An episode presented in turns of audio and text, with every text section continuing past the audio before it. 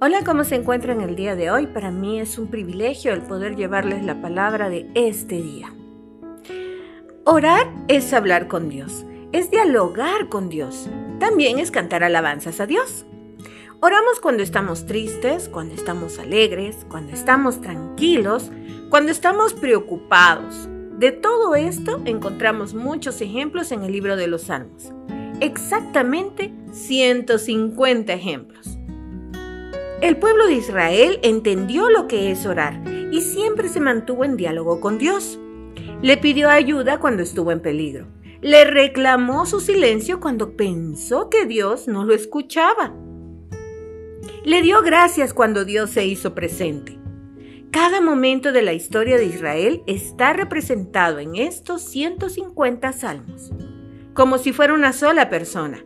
El pueblo de Israel oró y escribió sus oraciones y las guardó para dejarnos un testimonio de su fe en el Dios de la vida, en el Dios de la historia, en el Dios del universo. Tenemos aquí oraciones que nos hablan de las bendiciones que reciben los que obedecen a Dios y el fin que les espera a quienes no le obedecen.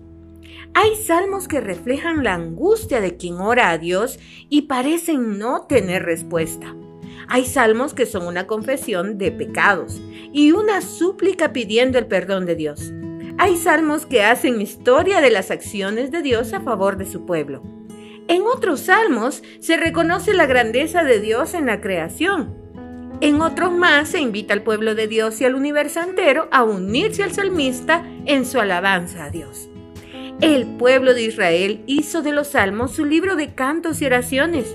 Lo mismo hizo la iglesia y por lo tanto puede unirse a Israel en este canto de alabanza al Dios único, Rey del universo y de la historia. Alabemos a Dios porque Él es bueno. Dios nunca deja de amarnos.